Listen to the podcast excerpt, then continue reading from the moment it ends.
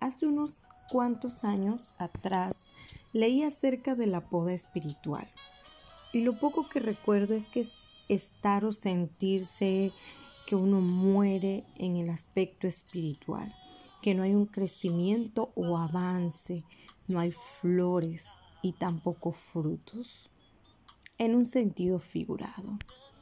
Pero sabes, no es malo. Mientras nuestro gran Salvador, el Señor Jesucristo, estuvo reunido con sus más cercanos seguidores, sabiendo él que su hora ya había llegado, él les habló de varios temas importantes. En la palabra, desde el capítulo 13 del libro de Juan hasta el capítulo 18 se registran enseñanzas importantes como el nuevo mandamiento, que solo Jesús es el camino a la vida, la promesa del Espíritu Santo y otros más. Pero en esta mañana de domingo quisiera que meditáramos en el capítulo 15, en los versos 1 y 2. La versión, la nueva versión, traducción viviente, dice, Yo soy la vid verdadera y mi Padre es el labrador. Él corta de mí toda rama que no produce fruto y poda las ramas que sí dan fruto para que den aún más.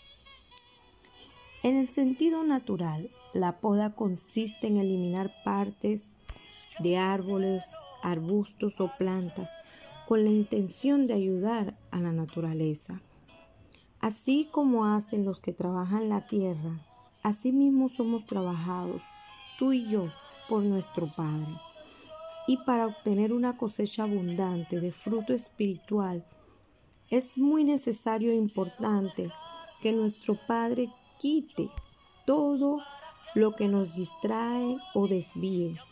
Y por qué no, hasta aquellas cosas que en un momento, para cierto tiempo, Él mismo nos dio, pero ya no las necesitamos más con nosotros. Mis amadas hermanas, mis amados hermanos, a primera vista, la poda puede parecer y puede llegar a ser drástica. Se corta, se arranca, se separa, hay dolor, pero en realidad la poda es una nueva oportunidad de vida. La poda rejuvenece y es favorable. Ser amado por Dios, ser hijo de Dios, no es sinónimo de ser consentidos por Él, ya que su propósito no es nuestra comodidad, sino que tú y yo permanezcamos en Cristo, crezcamos y que llevemos mucho fruto espiritual. Les bendigo mis amados y ruego al Padre, Hijo y al Espíritu Santo que nos ayude a permanecer en Él, a crecer en su palabra en el nombre de Jesús. Amén.